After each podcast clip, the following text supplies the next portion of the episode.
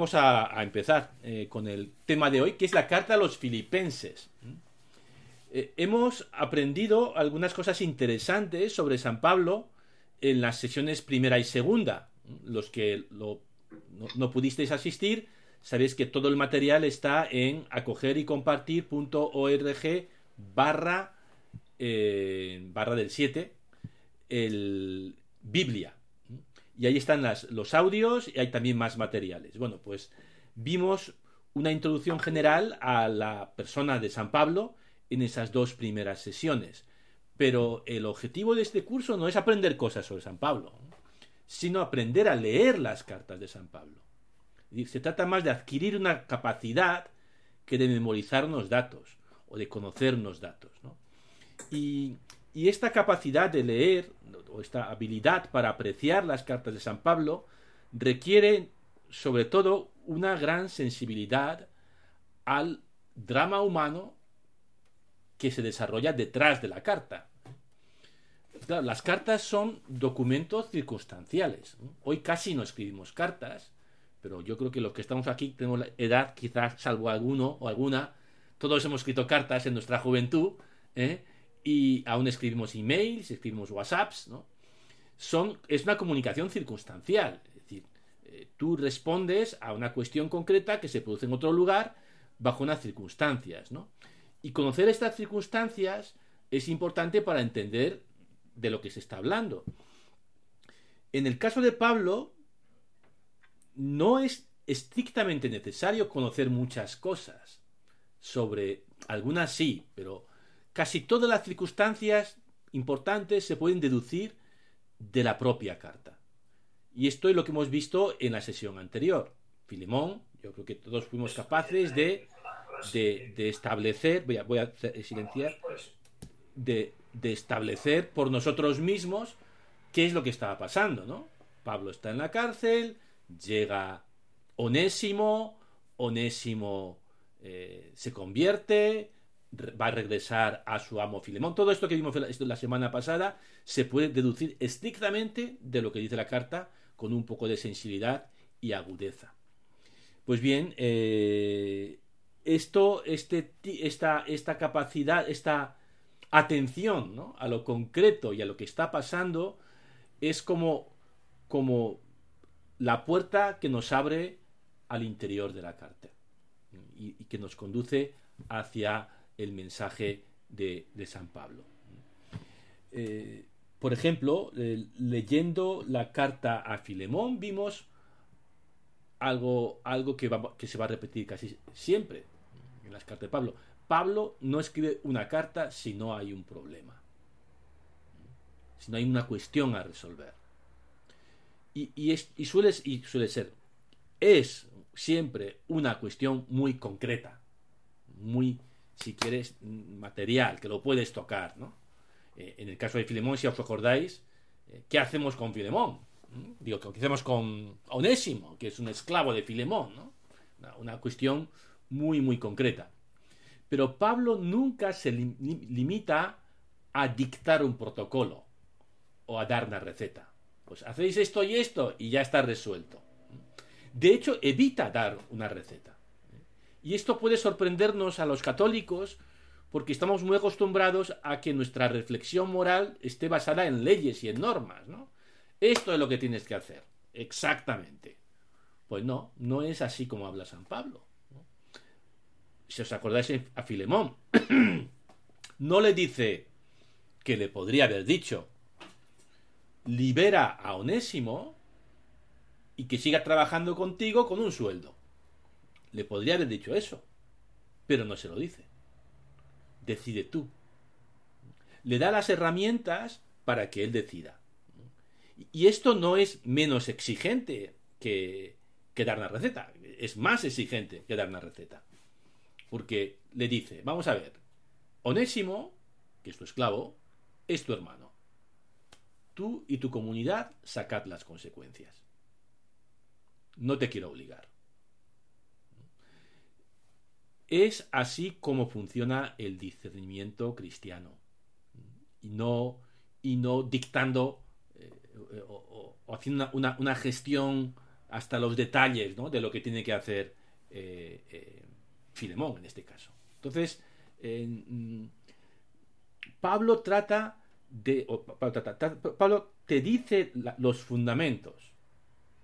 Y a partir de esos fundamentos te dice, y ahora tú decide. Y esto ha hecho que las cartas de San Pablo pues sigan siendo relevantes hoy. Porque las circunstancias sociales pues han cambiado muchísimo, ¿no? La esclavitud, gracias a Dios, ya no existe. Pero la carta de Filemón no sigue valiendo. Porque eso de Onésimo, que socialmente es otra cosa para ti, es tu hermano, sigue teniendo relevancia y vigor para nosotros. ¿no? Y, a, esta, a esta forma de pensar y de interpretar tenemos que acostumbrarnos. Y, este aprendizaje es más importante que, yo que sé, pues saber que Filipos está en el norte de Grecia. Bueno, está bien saber eso. Y que Filipos era una colonia romana, que quiere decir que estaba poblada por veteranos de guerra del, ejército romano que se habían retirado. Y que por lo tanto había un ambientillo eh, patriótico, por decirlo de, alguna manera, ¿no? muy imperial, por decirlo de otra, en la ciudad. Esto viene bien saberlo, pero los datos esenciales están, están en la carta misma. Y os pedí a los que tuvierais tiempo para leer la carta a Filemón que me dijerais quién es Epafrodito y qué ha pasado con él porque Epafrodito tiene la llave para abrirnos la puerta de la carta a los filipenses. Porque si entendemos qué ha pasado con, con Epafrodito, sabemos en qué circunstancias se ha escrito esta carta. Así que, clase, voluntario, que me diga qué ha pasado con Epafrodito. Que se dé la voz primero, en el botón de la izquierda, y me cuente, o nos cuente a todos, mejor dicho, qué ha pasado con quién es Epafrodito y qué ha pasado con él. Teófilo. A ver, eh, vamos a darle la, voz a Elena primero. Elena. Yo creo que Epafrodito era un filipense que cuando eh, Pablo es, arrestado va a, poder atenderle mientras está en prisión. Va con una colecta de los con donativo, dice. Mm de los filipenses para mm. poder atenderle en prisión. Pero estando donde está Pablo cae enfermo y está, está a punto de morirse. Pero se ha, se ha, recuperado, según dice Pablo. Y finalmente se lleva la carta. Se lleva la carta a Filipos y lo lee en público. Bueno, Elena, no, no se puede esperar menos de ti porque la, la has clavado, pero... Elena era la chica más lista de mi clase en la universidad. Eh, el, efectivamente, esto es lo que ha pasado. Es decir, Pablo la metió en la cárcel, no sabemos muy bien dónde, puede ser en Éfeso, pero bueno, eso no se sabe. A Filipos, que es una ciudad en el norte de Grecia. Grecia en esta época está dividida en dos provincias. De hecho, nunca se dice en el Nuevo Testamento Grecia, lo que para nosotros sería la República de Grecia. Macedonia es el norte, lo que para nosotros es el norte de la República de Grecia, y el sur de, la, lo que hoy es la República de Grecia es Acaya, pues Macedonia o Acaya. Entonces, Filipos está en Macedonia, es una ciudad importante de Macedonia. Los cristianos de Filipos se enteran de que Pablo está en la cárcel, hacen una colecta, porque en la cárcel romana no es como en la cárcel moderna o española, ¿no? Donde hay tres comidas al día. Si no te ayuda alguien, ni comes, ni nada. Entonces, eh, hacía falta una ayuda, hacía falta dinero. Entonces, hacen una colecta y mandan a uno de sus jóvenes, Epafrodito, con la colecta a Pablo. Pablo está súper agradecido. Epafrodito se le pone malo allí y Pablo se lleva la mano hasta la cabeza, como se me muera este, lo que hemos liado, ¿no? Pero se recupera y cuando se va a marchar a casa de nuevo, le dice, toma esta carta para tus hermanos. Y esa es la carta a los filipenses. Y esta, esta historia, que, que, se puede extraer simplemente leyendo la carta, en concreto leyendo los, los el, capítulo segundo, versículos 19-24, digo, perdón, 25 al 35, 2, 25 al 35, pues em, nos da una pista. ¿Qué tono tiene esta carta? ¿Qué, cuál es la relación entre los filipenses y, y San Pablo? Teófilo, que antes decía, querías hablar. Sí, bueno, yo había interpretado que San Pablo está mm. en la prisión en Roma, sí, porque habla de pretorianos en una ocasión y luego menciona que hay cristianos que mm. pertenecen a la corte del emperador. No, no, eso he deducido que estaba probablemente en Roma. Pretorianos había en más sitios y luego funcionarios eh, imperiales había por todo el imperio también, o sea que no necesariamente Roma. ¿Eh? Y, el Epafrodito, según mi criterio, llevaba dos misiones. Una era llevarle la colecta que habían hecho en Filipo y la segunda era atenderle las necesidades que tuviera. Claro, claro, claro. Porque efectivamente, si estás en la cárcel, necesitas un hombre fuera, o una mujer, mejor un hombre en, esa cultura, alguien que, que hiciera de, de, correo y que, te, y que te comunicara con el mundo exterior, ¿no? Así que efectivamente, no solamente dinero, sino también atención. Bien, eh, esta ayuda, o sea, ¿por qué creéis que Pablo escribe la carta? O sea, si esta carta es, una carta de qué? De agradecimiento. De agradecimiento. Es una carta de agradecimiento. Que rezuma cariño por, por, por, por todos los versículos. ¿no? Pablo está súper agradecido. Y estos, porque además Pablo no hubiera aceptado dinero de cualquiera. ¿eh? Lo veremos en, No siempre las cartas de Pablo son tan cariñosas. A veces Pablo está cabreado. O sea, Pablo puede estar muy enfadado en alguna carta. Y no de cualquier comunidad va a aceptar dinero. Por ejemplo, de los corintios no, siempre va a aceptar dinero. ¿eh? Para sí. De estos sí, porque hay mucha confianza. Estos, estos son su comunidad favorita. Los corintios es un follón aquello, ya veremos, ¿no? Gálatas también es un lío. las comunidades le dan bastantes quebraderos de cabeza a, San Pablo. Pero, Filipos es que son, muy buenos. y, no le dan más que, más que alegrías aquí, aquí a, a, San Pablo, ¿no? Bueno, pues dicho esto, podemos empezar a leer la carta, la carta de los filipenses. Vamos desde el principio.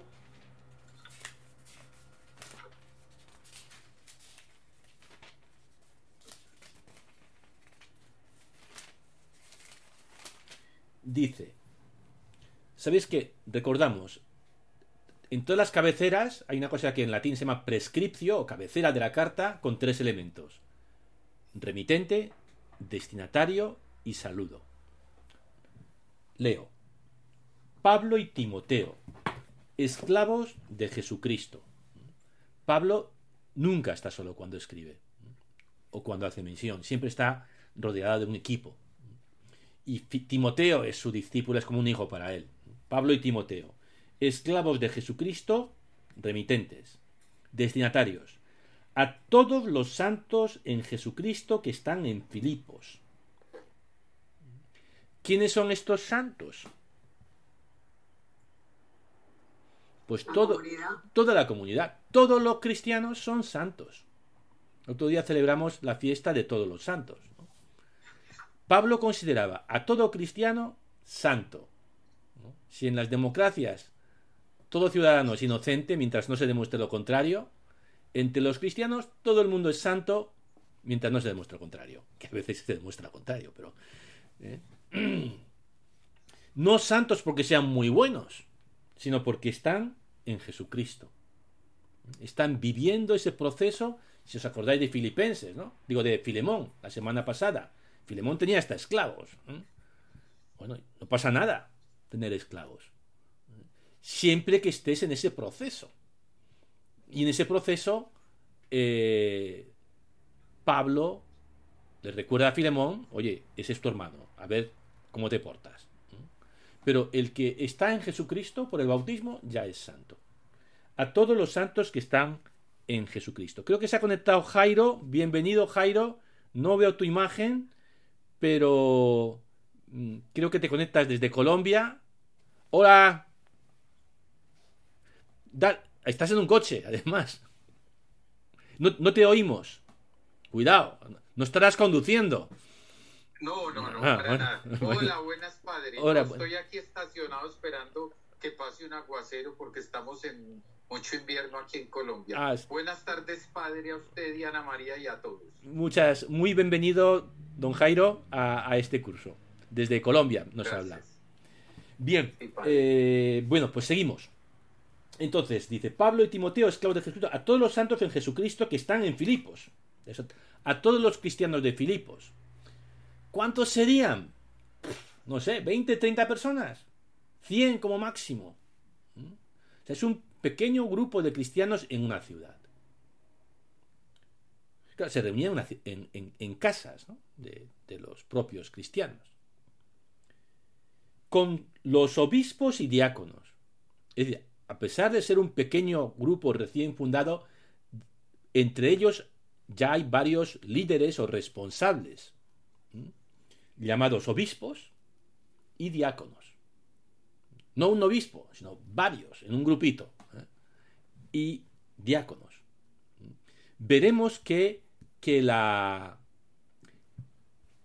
jerarquía de la iglesia o la organización de la iglesia es muy variable todavía distintas comunidades tienen distintas formas de organizarse, que se estandarizarán a comienzos del siglo II, cuando ya el Nuevo Testamento ha sido completado. Pero en las cartas paulinas veremos distintas formas de, organización. Aquí en Filipos tienen varios obispos y varios diáconos. Parece ser que lo que no tienen son sacerdotes o presbíteros. Saludo. Gracia y paz de parte de nuestro Padre de Jesucristo el Señor. Este es, digamos, la cabecera. Luego viene la acción de gracias.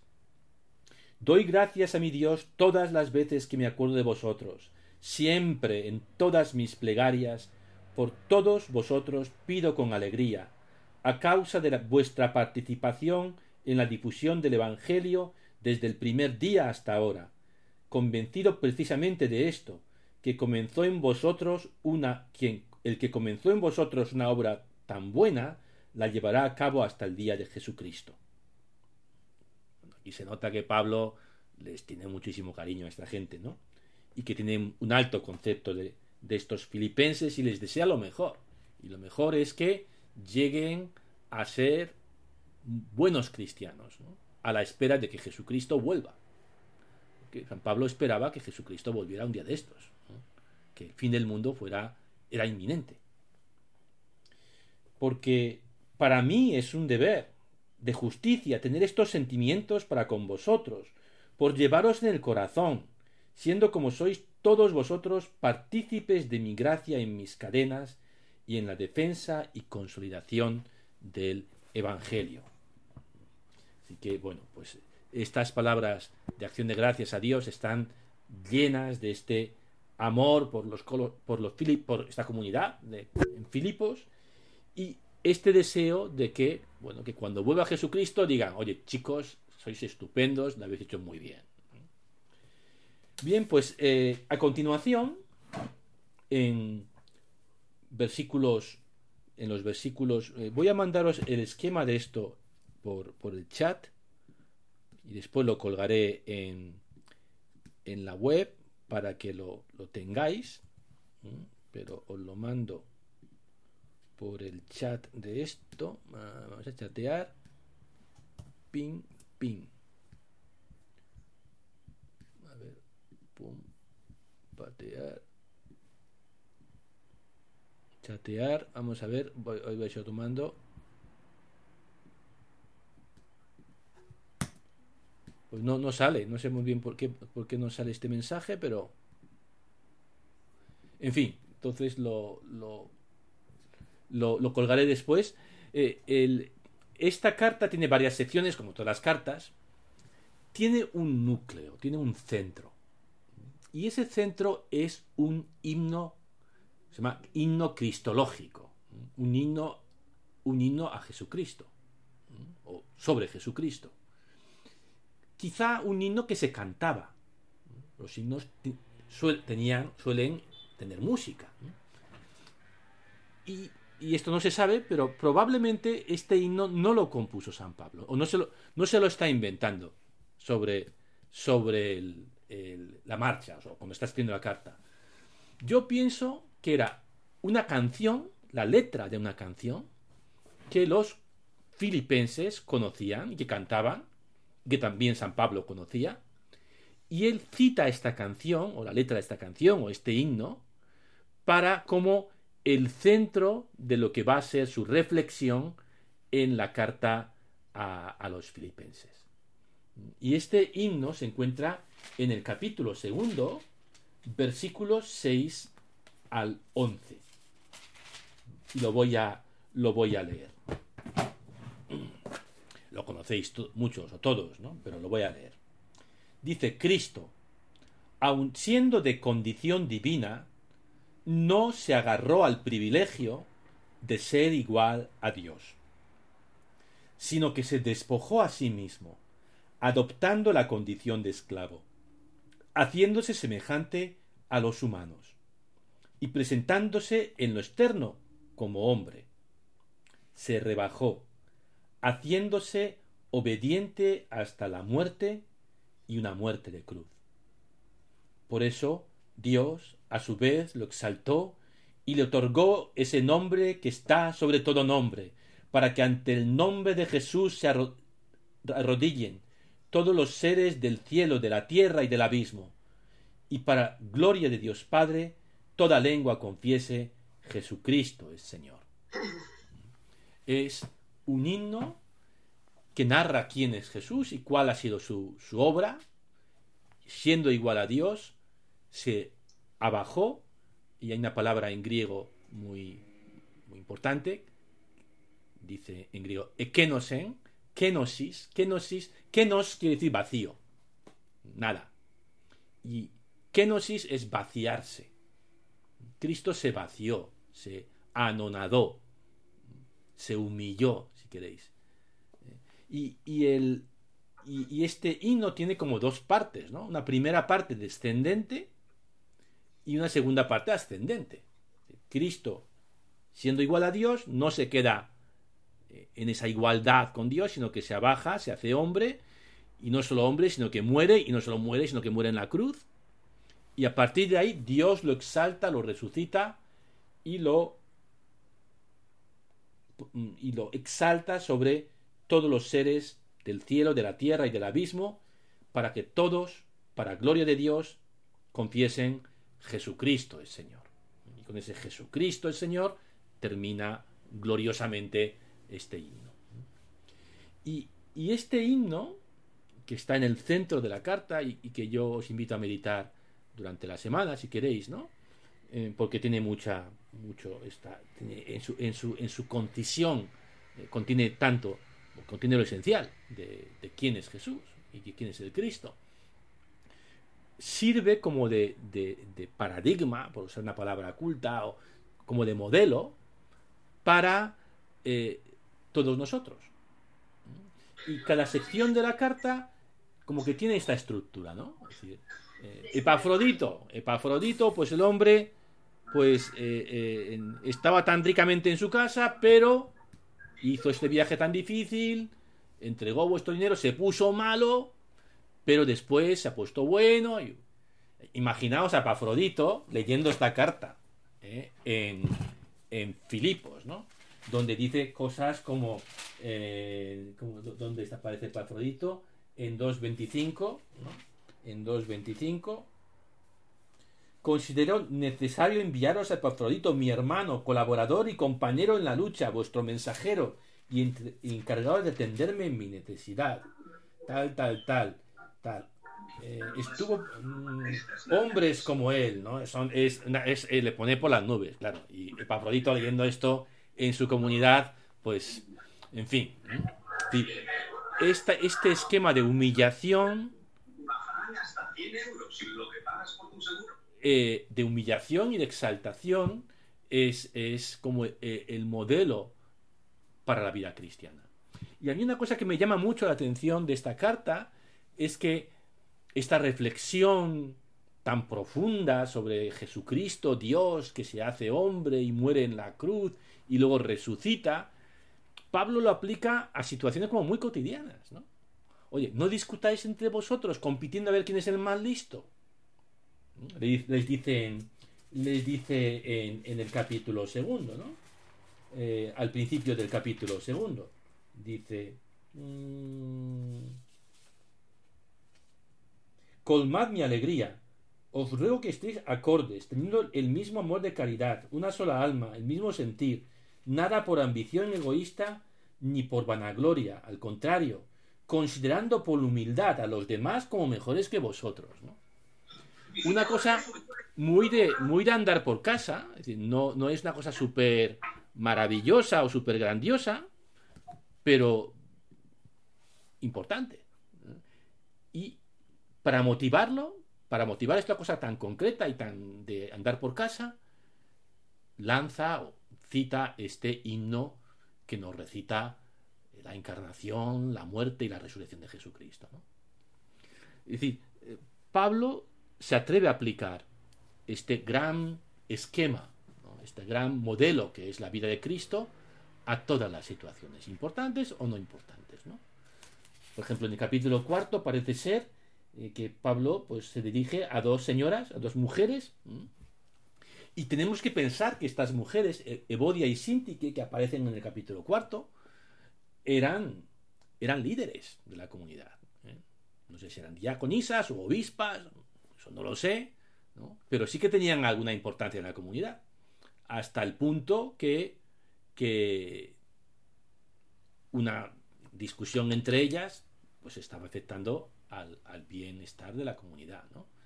sabemos qué, tipo de liderazgo ejercían, no lo sabemos. ¿eh? Pero ejercían algún tipo de liderazgo. Y para que estas dos dejaran de pelearse o de estar a mal, pues este himno a los, a los filipenses, ¿no? este himno cristológico de la carta a los filipenses. Así que bueno, la pregunta, vamos a dividirnos en grupos eh, cuando nos dividamos en grupos, como estamos todavía empezando, os pido a todos que os presentéis, por lo menos el nombre y el lugar, y quizás leer, que alguno de vosotros que tenga una Biblia a mano, lea eh, Filipenses capítulo segundo, versículos 6 al 11, es decir, el himno. Uno de vosotros lee el himno y luego, bueno, que cada uno compara no lo que piense, sino si eso ha resonado, ese himno resuena con alguna experiencia suya, con algún momento de su vida o, con, alguna cosa que no tiene por qué ser trascendente o importante. A lo mejor una cosa pequeña o no. ¿eh? ¿Cómo ese himno resuena con mi experiencia creyente?